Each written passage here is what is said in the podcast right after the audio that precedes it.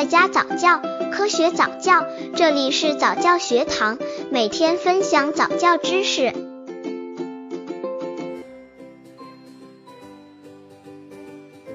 对于一个月的宝宝，除了用音乐和说话的方式来进行早教外，玩游戏也是一个不错的选择。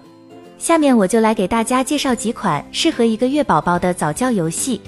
刚接触早教的父母可能缺乏这方面知识，可以到公众号早教学堂获取在家早教课程，让宝宝在家就能科学做早教。一、吊挂类游戏，玩法：新生儿期的宝宝视觉范围是十八至二十厘米，大人可以把一个红色的球悬挂在宝宝头顶上方，吸引他观看。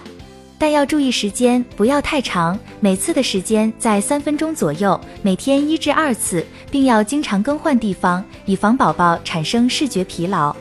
二、移动类游戏玩法：用颜色鲜艳的玩具在宝宝的视觉范围内移动，让宝宝的眼睛跟随球的移动而左右上下移动，每次进行三分钟为宜，每天一至二次。三、俯卧抬头玩法。家长要有意识的让宝宝多练习俯卧抬头。当俯卧时，宝宝会自己做抬头动作。